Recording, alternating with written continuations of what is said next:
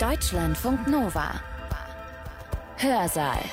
Heute mit Nina Bus-Bartels. Schön, dass ihr dabei seid. Wir Menschen, wir sind ziemlich unterschiedlich. Wir haben unterschiedlich große Füße, unterschiedliche Lieblingspodcasts. Wir sind entweder Hundemenschen oder Katzenmenschen. Da gibt es ziemlich viele Unterschiede. Es gibt aber einige von diesen Unterschieden, die haben eine besondere Relevanz. Und zwar, weil mit ihnen eine Wertung einhergeht. Sie sind eingebettet in eine Hierarchie. Das heißt, wir reden über Hautfarbe, über die sogenannte Rasse in Anführungsstrich Geschlecht, sexuelle Orientierung, die soziale Klasse, aber auch Behinderung, Alter sind diese Identitätsmerkmale, entlang denen die Hierarchie strukturiert ist. Intersektionalität wird oft falsch verstanden als eine Theorie oder ein Ansatz, das versucht eben sehr viele kleinteiligen Unterschiede zu sehen in dem großen Ganzen. Und das stimmt nicht. Intersektionalität ist ein Ansatz, was uns hilft, mehr Menschen zu erreichen. Ja, und genau darum geht es heute im Hörsaal, um Intersektionalität.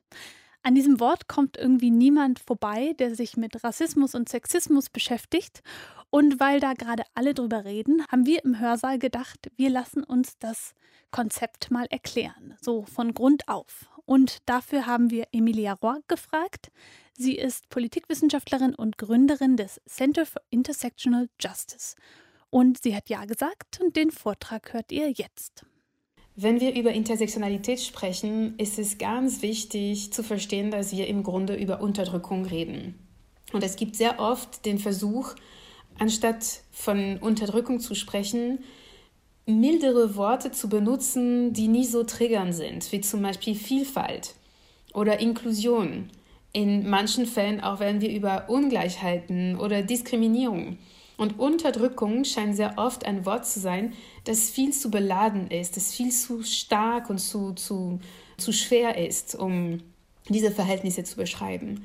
Aber Unterdrückung ist das oberrangige Thema, um alle anderen Formen der Unterdrückung zu beschreiben. Das heißt, dass mangelnde Vielfalt, also mangelnde Diversität, äh, mangelnde Inklusion, aber auch Diskriminierung, Ungleichheiten sind Erscheinungsformen, das sind Symptome von der Unterdrückung. Und deswegen finde ich das erstmal wichtig, ein bisschen Zeit zu verbringen, indem ich über Unterdrückung erzählen werde und was Unterdrückung eigentlich ist. Und die Frage lautete, was ist Intersektionalität? Aber damit wir das verstehen können, müssen wir schauen, was Unterdrückung ist. Und es gibt eine sehr wichtig, ein sehr wichtiges Fundament der Unterdrückung, nämlich die Beziehung zwischen Differenz und Hierarchie. Diskursen über Vielfalt, über Diversity, vor allem in der Corporate World, also in der ähm, Kultur vom privaten Sektor, reden wir sehr gerne über Differenzen und dass diese Differenzen einfach auf Augenhöhe stehen und dass diese Differenzen inkludiert werden müssen, dass sie sichtbar gemacht werden müssen. Dabei vergessen wir oft, dass alle Differenzen, die äh, die Grundlage von Diskriminierung und Unterdrückung sind, in einer Hierarchie angebettet sind. Und diese Hierarchie wird ausgeblendet in den meisten Gesprächen, in den meisten Diskursen um Vielfalt, um Diskriminierung. Und deswegen, wenn wir die Hierarchie nicht sehen, oder ausblenden, kommt es oft dazu, dass wir die Differenzen manchmal ausblenden wollen, wenn sie Unbequemlichkeit verursachen. Ich gebe jetzt ein paar Beispiele, inwiefern wir diese Hierarchie verinnerlicht haben seit dem kleinsten Alter, ohne das zu merken. Ich war mit meinem Sohn, er war damals drei Jahre alt und wir waren bei der Post äh, hier in Deutschland. Wir sprechen Französisch miteinander. Und als wir bei der Theke ankamen, sagte er zu mir und ziemlich laut, guck, die Frau ist dick. Und die erste Reaktion wäre äh, Unbehagen und ihm zu sagen, nein, sowas sagt man nicht, das ist unhöflich. Und ich habe einfach gesagt, ja, die Frau ist dick. Und es gibt dicke Körper, dünne Körper, Körper dazwischen. Alle Körper sind normal. Wir sind einfach sehr unterschiedlich. Und mein Ziel war damals, die Hierarchie abzubrechen, die dünne Körper über dickere Körper platziert. Inzwischen hat er diese Hierarchie natürlich verinnerlicht, weil ähm, es gibt sehr viele Bilder von dickeren Menschen, die sie als besonders faul oder unattraktiv oder langsam und auch nicht intelligent darstellt. Also das sind eben diskriminierende Bilder, die dicke Menschen in unserer Gesellschaft diskriminieren und ähm, auch benachteiligen. Die haben auch einen Effekt auf dem Arbeitsmarkt zum Beispiel und auch in ganz vielen anderen Sphären, wie zum Beispiel Dating etc. Eine andere Geschichte, die auch noch mit dieser Hierarchie- und Differenzbeziehung zu tun hat, hat mit mir zu tun, als ich ungefähr drei oder vier Jahre alt war in Frankreich im Kindergarten. Also École maternelle heißt es. Und ein weißes Kind kam zu mir und sagte, Emilia, du bist schwarz. Und die Lehrerin kam zu uns und sagte, sowas will ich nicht hören. Das ist nicht nett, das macht keinen Unterschied, sowas will ich nicht hören, das ist nicht nett. Und was beide Kinder, inklusive mir, in dieser Situation verinnerlicht haben, war, dass Schwarzsein an sich als Beleidigung fungieren konnte und deshalb mit negativen Eigenschaften in Verbindung gebracht werden konnte. Das weiße Kind hat das auch natürlich verinnerlicht, aber für mich als schwarzes Kind hatte es natürlich einen Effekt auf mein Selbstbild, auf mein Selbstwertgefühl etc. Und wenn das Kind gesagt hätte, guck, Emilia hat braune Augen, oder wenn mein Kind bei der Theke gesagt hätte, guck, die Frau ist blond, dieses Unbehagen hätte nicht stattgefunden, weil Haarfarben und Augenfarben werden nicht dermaßen in Hierarchien platziert und geben auch keine Zugänge zu Ressourcen, zu Macht, zu Empathie etc. Das heißt, sie sind nicht die Grundlage von Diskriminierung. Heute also es gab mal in der Vergangenheit auch Diskriminierung gegenüber rothaarigen Menschen und es gibt eine sehr interessante Geschichte darüber, aber heutzutage ist es nicht mehr der Fall. Oder wenigstens spielt die Haarfarbe nicht mehr eine so große Rolle wie Hautfarbe oder Religion etc. Und ähm, deswegen Menschen, die versuchen, die Hautfarbe auszublenden, indem sie zum Beispiel sagen, oh, ich sehe keine Hautfarbe, für mich sind wir alle Menschen, Sie sind vor allem konfrontiert mit der Hierarchie und nicht mit der Differenz. Das heißt, solche Aussagen sind erstmal falsch. Also wir sehen alle die Hautfarbe. Das heißt, dass, äh, was ironisch ist, ist, dass die Menschen, die ähm, sagen, oh, ich sehe keine Hautfarbe, sind auch diejenigen, die, wenn sie zurück aus dem Urlaub kommen, mir auch sagen, ach guck, ich bin fast so braun wie du. Das heißt, die Hautfarbe sehen wir, wenn sie nicht mit negativen Eigenschaften in Verbindung gebracht wird. Genau. Und eine letzte Geschichte möchte ich erzählen, oder keine Geschichte, sondern ein Beispiel über die Beziehung zwischen Differenz und Hierarchie.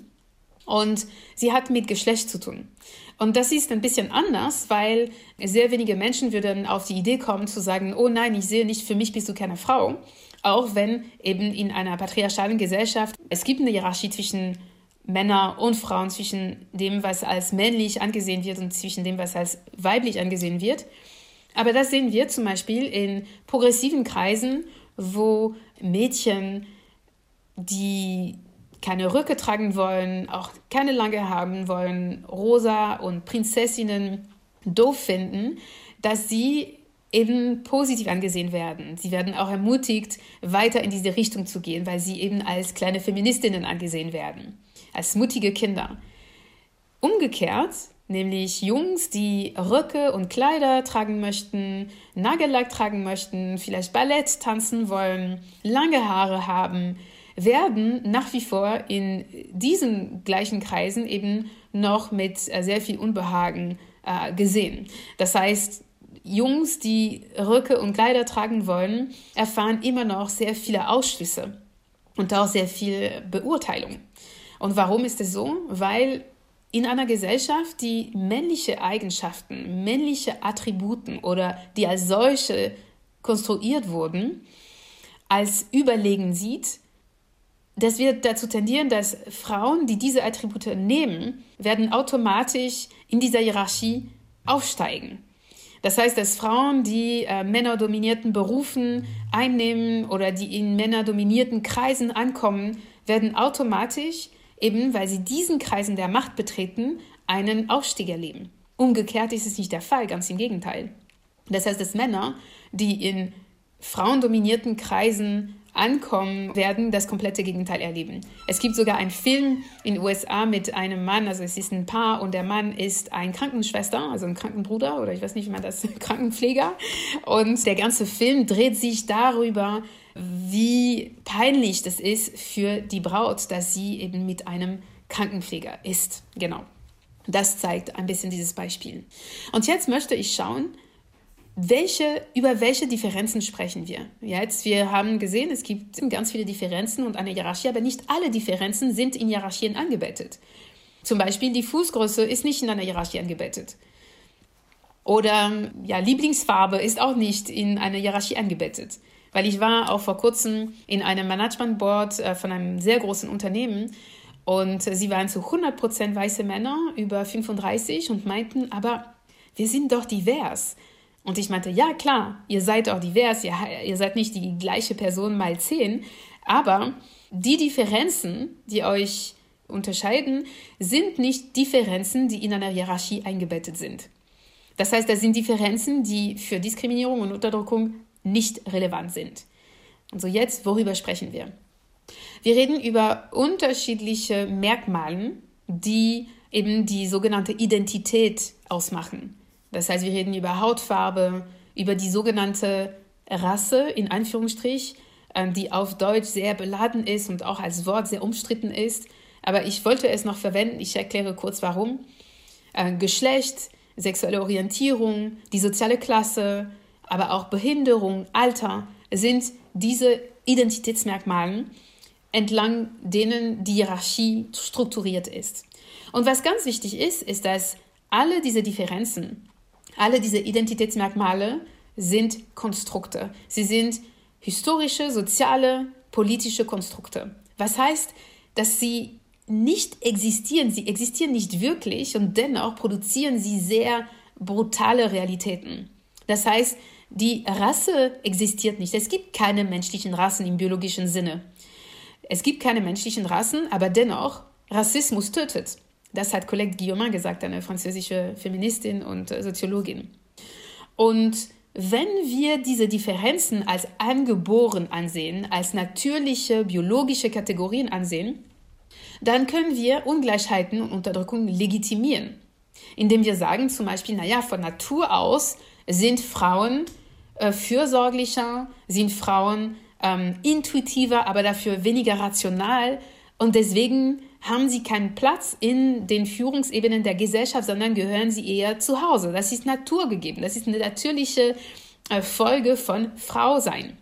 Ja, das gleiche mit schwarzen Menschen. Das heißt, wenn wir sagen, okay, von Natur aus sind schwarze Menschen ähm, verfügen über mehr ähm, Kraft, also das war auch lange ein, ein Argument, dann gehören sie auch auf Felder. Sie gehören auch also in der Arbeiterklasse. Sie müssen mit ihren Körpern arbeiten. Und von Natur aus sind sie weniger intelligent.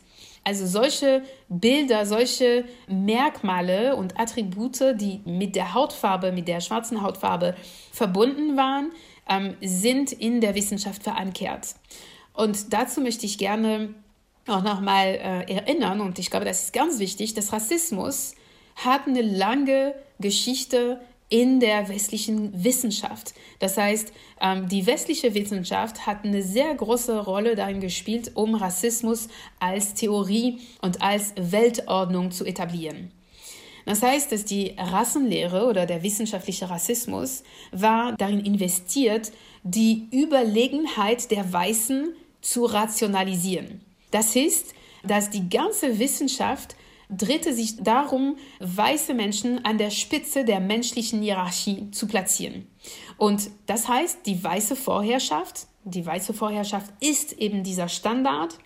Das ist ein System und nicht nur eine Meinung oder eine Bewegung. Also die weiße Vorherrschaft war sehr lange über mehrere Jahrhunderte in der Wissenschaft verankert.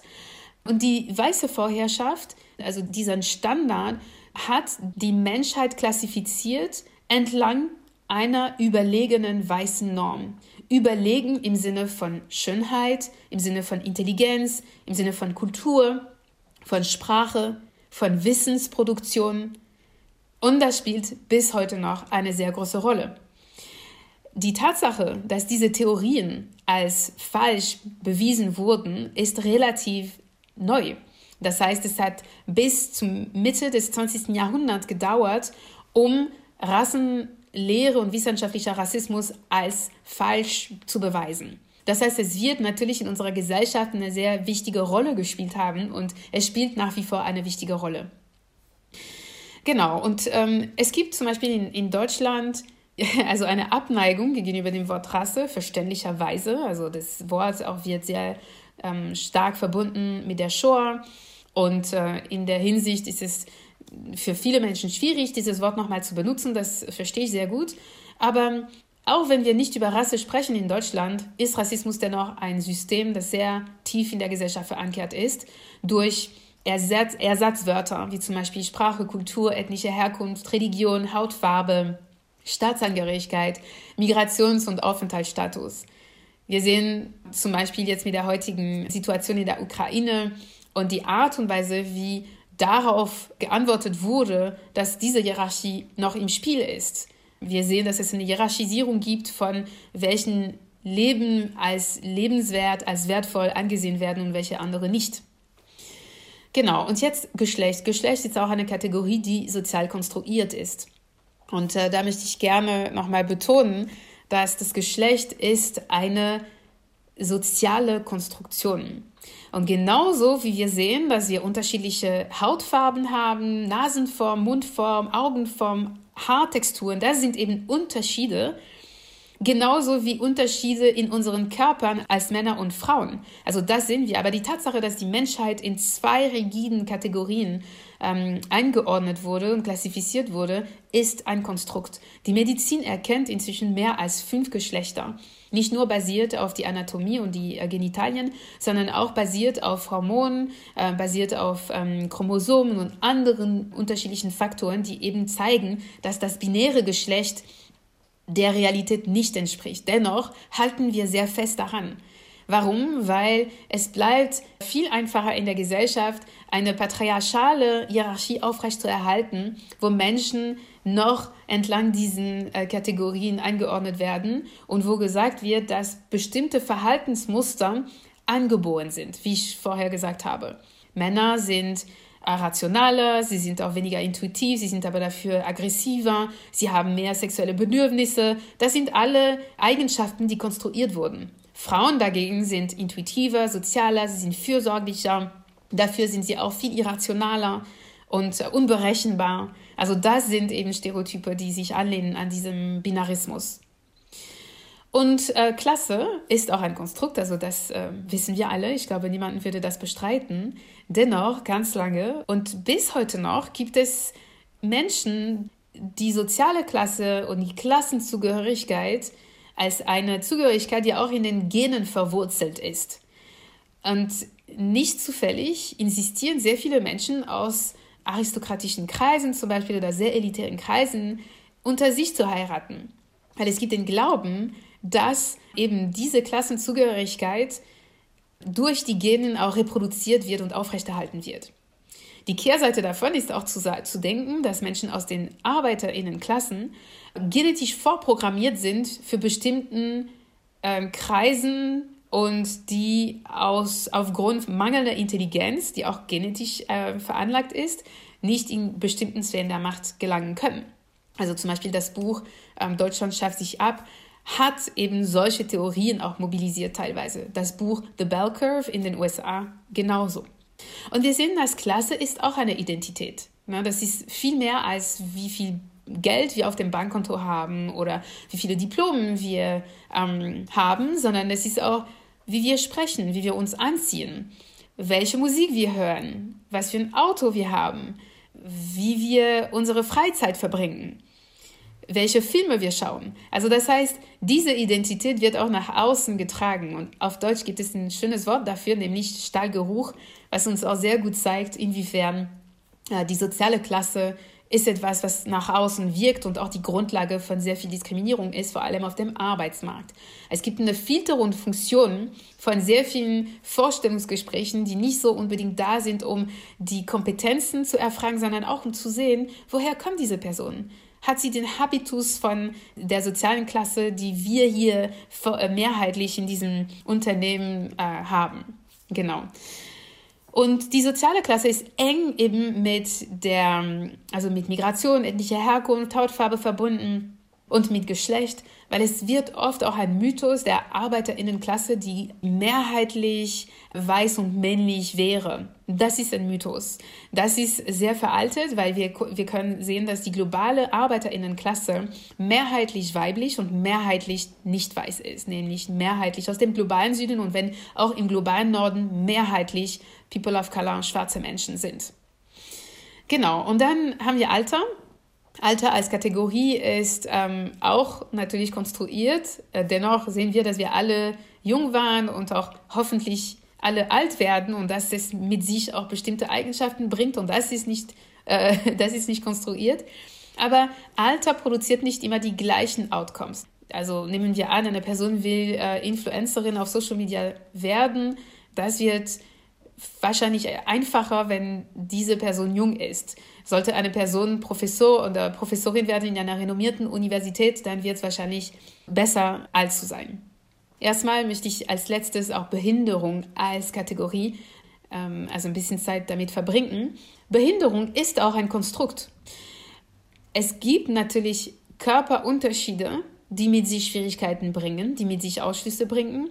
Aber diese Ausschlüsse teilweise sind auch das Ergebnis von Sozialisierung, das Ergebnis eben von äh, strukturellen Barrieren. Und das heißt, Behinderung basiert auf zwei Normen, die weder neutral sind noch objektiv. Eine Behinderung heißt auch, einen Körperunterschied zu haben, genauso wie unterschiedliche Hautfarben oder Unterschiede in den Körpern. Behinderung bezeichnet das auch. Und ähm, diese zwei Normen sind die Norm gesund und die Norm fähig.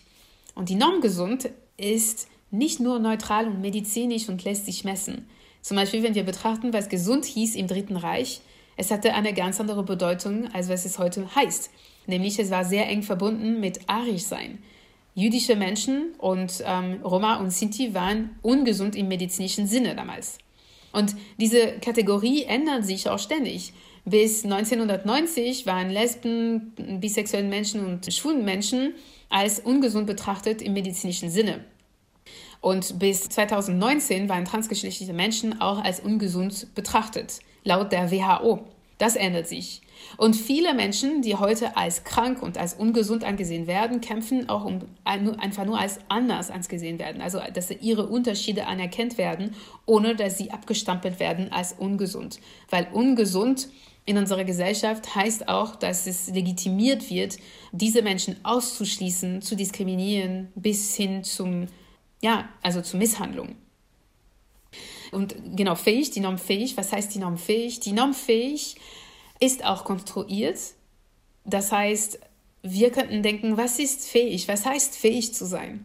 Naja, wenn man einen Körper hat und drin lebt, dann sind wir fähig zum Leben. Aber nein, fähig zu sein in unserer Gesellschaft heißt, zur Akkumulation von Kapital körperlich und geistig beizutragen. Das heißt, dass die Norm fähig ist auch sehr eng mit unserer Wirtschaft, mit äh, dem kapitalistischen System verbunden. Genau, und jetzt haben wir alle Unterschiede gesehen und ähm, also die meisten Unterschiede gesehen, die eine Rolle spielen, auch für, die, für das Verständnis von Intersektionalität. Und jetzt möchte ich sehen, inwiefern die Hierarchie und wie die Hierarchie aufrechterhalten wird. Die Hierarchie wird aufrechterhalten durch Diskriminierung. Und es ist manchmal schwierig zu verstehen, weil wir tendieren dazu, Diskriminierung als eine Tat, eine Handlung, die individuell ist, zu verstehen. Das heißt, es sind Menschen, die schlechte Sachen denken, sagen, die andere diskriminieren. Und das ist die individuelle Ebene von Diskriminierung. Aber es gibt eine andere, also drei andere Ebenen, die genauso wichtig sind und dennoch ähm, eine viel geringere Rolle spielen. Und da sind die strukturelle Diskriminierung, die institutionelle Diskriminierung und die historische Diskriminierung. Und im Moment sieht es so aus. Antidiskriminierungsbekämpfung fokussiert sich vorrangig auf eine individuelle Ebene. Das heißt, es geht darum, Codes of Conduct zu haben, es geht darum, strafrechtliche Maßnahmen in Gänge zu setzen, damit die schlechten Menschen auch bestraft werden und problematisches Verhalten auch bestraft wird. Und das ist natürlich gut und das sollte auch passieren, aber es gibt auch die drei anderen Ebenen, die sehr oft unbetrachtet bleiben. Und damit wir auf eine Ebene kommen, wo die historische, institutionelle und strukturelle Ebene genauso viel Platz und Betrachtung annehmen in Antidiskriminierungsbekämpfungsmaßnahmen, müssen wir uns eben mit den Ebenen, die nicht unbedingt bewusst und beabsichtigt sind, sondern mit den unbewussten und unbeabsichtigten Dimensionen von Diskriminierung. Und ich möchte gerne kurz erklären, was diese unterschiedlichen Level sind. Die individuelle Ebene kennen wir sehr gut. Das ist wo in einer Interaktion, wo eine klare Opfer-Täter-Dynamik auch erkannt werden kann und wo die Outcomes auch ziemlich klar sind. Das heißt, es geht um Verhalten, um Interaktion. Die strukturelle Ebene von Diskriminierung betrachtet die Über- oder Unterrepräsentation von ganzen Bevölkerungsgruppen in unterschiedlichen Sphären also in Sphären der Macht vorrangig. Das heißt, die Tatsache, dass es nur 10% Frauen in den größten DAX-Unternehmen Management Boards, also das ist jetzt, ein, ich habe diese Zahl einfach ausgemacht, ich weiß nicht, wie, wie akkurat das ist, aber dass es mehrheitlich Männer sind, ist ein Hinweis auf strukturelle Diskriminierung. Institutionelle Diskriminierung bezeichnet die Summe von Gesetzen, von Regelungen, von Institutionen in unserer Gesellschaft, die zur Diskriminierung beitragen. Zum Beispiel, es gibt sehr viele Gesetze, wie, also wie wir jetzt sehen, Asylgesetze, Migrationsgesetze, aber auch Gesetze, die mit der Ehe äh, zu tun haben, also Familienpolitik, Sozialpolitik, die an sich Diskriminierung reproduzieren, weil sie eine Schieflage reproduzieren zwischen unterschiedlichen Bevölkerungsgruppen. Das ist ein Beispiel von institutioneller Diskriminierung. Und die institutionelle Diskriminierung, also ich könnte auch ganz lange darüber sprechen, weil sie hat auch sehr viele Erscheinungsformen. Also zum Beispiel die Definition von Kriminalität ist ein Teil davon. Die Art und Weise, wie ähm, in Schulen und später auch in Gymnasien und auch ähm, in Universitäten über die Kompetenz und Professionalität auch, also was diese Wörter auch heißen und was darauf projiziert wird, sind auch Erscheinungsformen von institutioneller Diskriminierung. Und die historische Ebene von Diskriminierung bezeichnet die Hinterlassenschaft von vergangenen Systemen und vergangenen ja, wissenschaftlichen Theorien und äh, aber auch Ereignissen, wie gesagt. Also zum Beispiel, es wäre unmöglich, die Unterrepräsentation von Frauen in der Schweizer Politik zu bekämpfen, ohne in Betracht zu ziehen, dass sie erst in 1971 das Recht hatten zu wählen. Wir könnten auch nicht über die relative Armut von Menschen aus Maghreb in Frankreich und aus Mali, Senegal, Gambia zum Beispiel, Burkina Faso verstehen, ohne in Betracht zu ziehen, dass diese Länder über mehrere Jahrzehnte ausgeplündert, kolonisiert wurden und dass diese Menschen auch erstmal mit einer Schieflage angekommen sind und dass diese Armut durch mehrere Faktoren erklärt werden muss, anstatt nur über Motivation, Fleiß äh, und äh, zum Beispiel Intelligenz. Ja, also das sind individuelle Faktoren. Und deswegen ist es ganz wichtig, alle Faktoren auf einer Ebene zu betrachten, um Armut, Reichtum, Erfolg, Scheitern besser zu verstehen. Es gibt eine Erzählung in unserer Gesellschaft und diese Erzählung prägt uns allen, weil alle Gesellschaften auf dieser Erde basieren auf die Leistungsgesellschaft. Das heißt, diejenigen, die Macht haben, diejenigen, die Erfolg erleben, diejenigen, die reich sind, verdienen es durch ihre harte Arbeit. Das ist die ganz einfache Erzählung. Und diese Erzählung, also die Kehrseite davon, ist zu sagen, dass die Menschen, die arm sind, die keinen Erfolg in unserer Gesellschaft erleben, dass ihre mangelnde Intelligenz, ihre mangelnde Motivation, ihre mangelnde harte Arbeit eben, das sind die Gründe für eben ihre Situation. Wenn wir aber in Betracht ziehen, dass es historische Gründe, institutionelle Gründe und strukturelle Gründe gibt, dann kommen wir zu einer anderen Erzählung. Wir kommen zu einer Erzählung, wo Menschen, die Erfolg erfahren, erfahren auch Erfolg, weil sie eine unsichtbare Hilfe genossen haben in ihrem Leben, nämlich Privilegien. Vielleicht durch die Tatsache, dass die Eltern für das Studium voll und ganz zahlen konnte und noch dazu, dass diese Person regelmäßig in den Urlaub fahren könnte, weil die Eltern es sich leisten konnten dass ähm, es Netzwerke in der Familie gab, wo diese Person eben Zugänge hatte zu ja, Praktika, die später auch auf dem Lebenslauf einen sehr großen Mehrwert darstellten, da sie für ein Jahr in den USA studieren konnten oder für ein Jahr die Welt äh, entdecken durften, im globalen Süden natürlich. Ja, also das heißt, da sind Gründe, die auch eine Rolle spielen. Das heißt, dass die Personen, die in unserer Gesellschaft reich und erfolgreich etc. sind, sind bestimmt motivierte Menschen, die auch viel arbeiten, aber nicht nur. Weil die Menschen, die es nicht schaffen, in Anführungsstrich, die als gescheiterte Personen auch gelten, können auch Personen sein, die sehr viel gearbeitet haben, aber dennoch eben sehr viele Barrieren erlebt haben, wie zum Beispiel die Tatsache, dass sie dem jüngsten Alter ihre Geschwister auch pflegen mussten, weil die Eltern bei der Arbeit waren und es gab kein Geld, um eine Babysitter und eine Nanny auch zu bezahlen. Und da es natürlich es auch wenig Zeit gab für die Hausaufgaben. Vielleicht haben die Eltern auch nicht die gleiche Sprache, die in der Schule gelehrt wurde und konnten auch mit dem, den Hausarbeiten auch nicht helfen. Vielleicht könnte die Person auch noch dazu ähm, sich beteiligen an dem Familieneinkommen, weil es nicht gereicht hat für die gesamte Familie. Und ganz zu schweigen davon, dass sie vielleicht nicht Zugänge hatte zum ähm, sehr guten Praktika oder dass sie auch nicht ein Jahr im Ausland gewesen ist. Vielleicht dafür hat sie Zeit im Herkunftsland verbracht und äh, bringt mit sich auch eine sehr gute interkulturelle Kompetenz, weil sie auch zu Hause zweisprachig erzogen wurde. Dennoch wurde diese Zweisprachigkeit und auch die Familienbesuche in dem Herkunftsland als nie so wertvoll angesehen auf dem Lebenslauf. Ja, genau, deshalb, es gibt diese Faktoren und sie müssen auch in Betracht gezogen werden. Und jetzt möchte ich endlich über Intersektionalität sprechen. Und ähm, Intersektionalität wird oft falsch verstanden als eine Theorie oder ein Ansatz, das versucht eben sehr viele klein, kleinteiligen Unterschiede ähm, zu sehen in dem großen Ganzen. Und das stimmt nicht. Das ist ein Ansatz. Intersektionalität ist ein Ansatz, was uns hilft, mehr Menschen zu erreichen.